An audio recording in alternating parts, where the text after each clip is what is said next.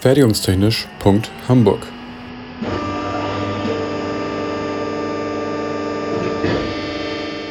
Ein Podcast rund um die Produktion.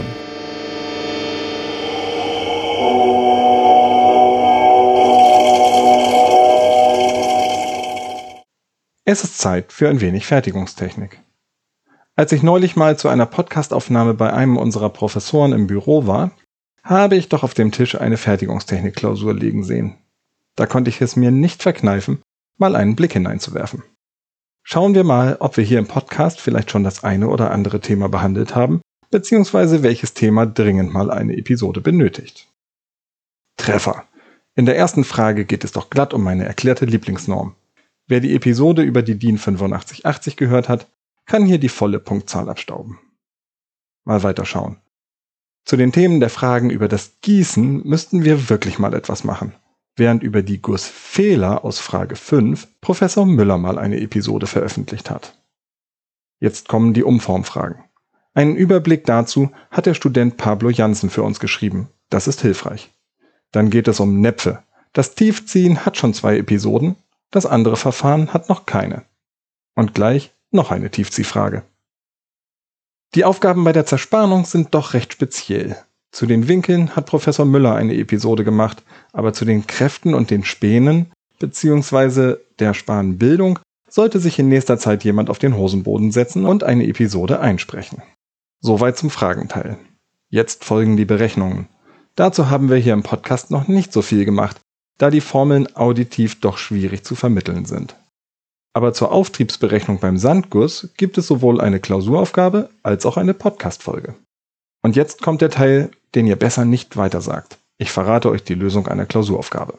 In einer der Fragen geht es um ein Thema, das ich vielleicht mal in einer der nächsten Episoden besprechen werde. Die Fließspannung.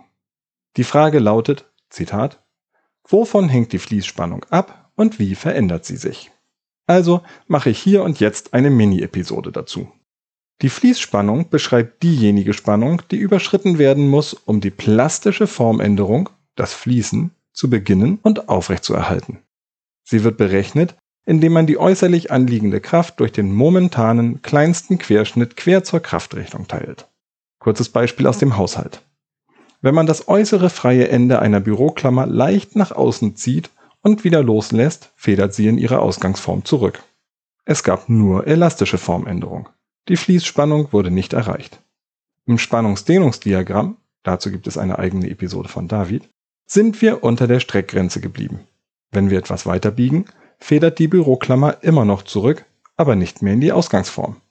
Die Fließspannung wurde überschritten.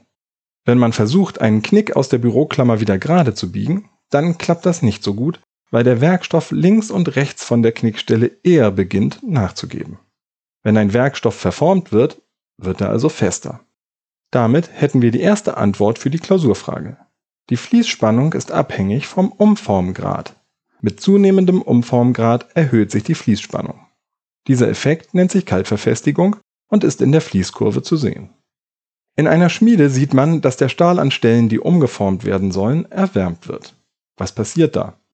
Ganz grob und vermutlich halb nicht ganz richtig. Durch Wärme steigt die Brownsche Bewegung der Atome im Kristallgitter. Der energetische Zustand wird erhöht. Dadurch sinkt die zur Überwindung der Bindungskräfte notwendige Energie. Überschreitet die Umformtemperatur die Rekristallisationsgrenze, werden auftretende Verfestigungen direkt wieder aufgehoben. Damit hätten wir die zweite richtige Antwort. Die Fließspannung ist abhängig von der Umformtemperatur. Mit zunehmender Temperatur sinkt die Fließspannung. Es gibt zwei Bereiche, wo das nicht so ganz stimmt. Das wird aber erst im Hauptstudium relevant. Und nebenbei steigen durch höhere Temperatur auch die erreichbaren Umformgrade. Vorwiegend bei der Warmumformung tritt ein weiterer Einfluss auf. Wenn die Umformung schneller passiert, werden die Rekristallisationsprozesse behindert, sodass die Verfestigung wieder einen Einfluss hat. Man kann also grob sagen, die Fließspannung ist bei der Warmumformung abhängig von der Umformgeschwindigkeit. Mit zunehmender Geschwindigkeit nimmt die Fließspannung zu. Beim Kaltumformen ist dieser Effekt nur gering. Und last but not least, natürlich ist die Fließspannung vom Werkstoff abhängig. Aluminium hat im Durchschnitt eine niedrigere Fließspannung als zum Beispiel Stahl. Und innerhalb eines Werkstoffes gibt es noch Unterschiede je nach Mikrostruktur, ob also ein feinkörniges oder grobes Gefüge vorliegt. Doch das führt jetzt zu weit. Ich wünsche allen, bei denen bald Klausuren anstehen, ein Podcast ist ja zeitsouverän zu hören, einen hohen Wirkungsgrad. Denkt daran, eine Klausur ist eine Leistungsprüfung und Leistung ist Arbeit pro Zeit. Der Zeitfaktor spielt also leider eine Rolle. Viel Erfolg! Fertigungstechnisch.hamburg ist eine Produktion des IPT an der HW Hamburg. Die Inhalte stehen unter der Lizenz Creative Commons Attribution Non-Commercial 4.0 International. Infos zur Lizenz unter creativecommons.org. Verantwortlich für die Inhalte des Podcasts ist Benjamin Remmers. Meinungen gehören den jeweiligen AutorInnen und nicht der HW Hamburg. Weiterführende Links und falls vorhanden Formelzettel finden sich in den Shownotes bzw. auf der Homepage. Für Fragen, Wünsche und Anregungen erreicht man uns unter info@fertigungstechnisch.hamburg oder bei Twitter unter @fertigunghh.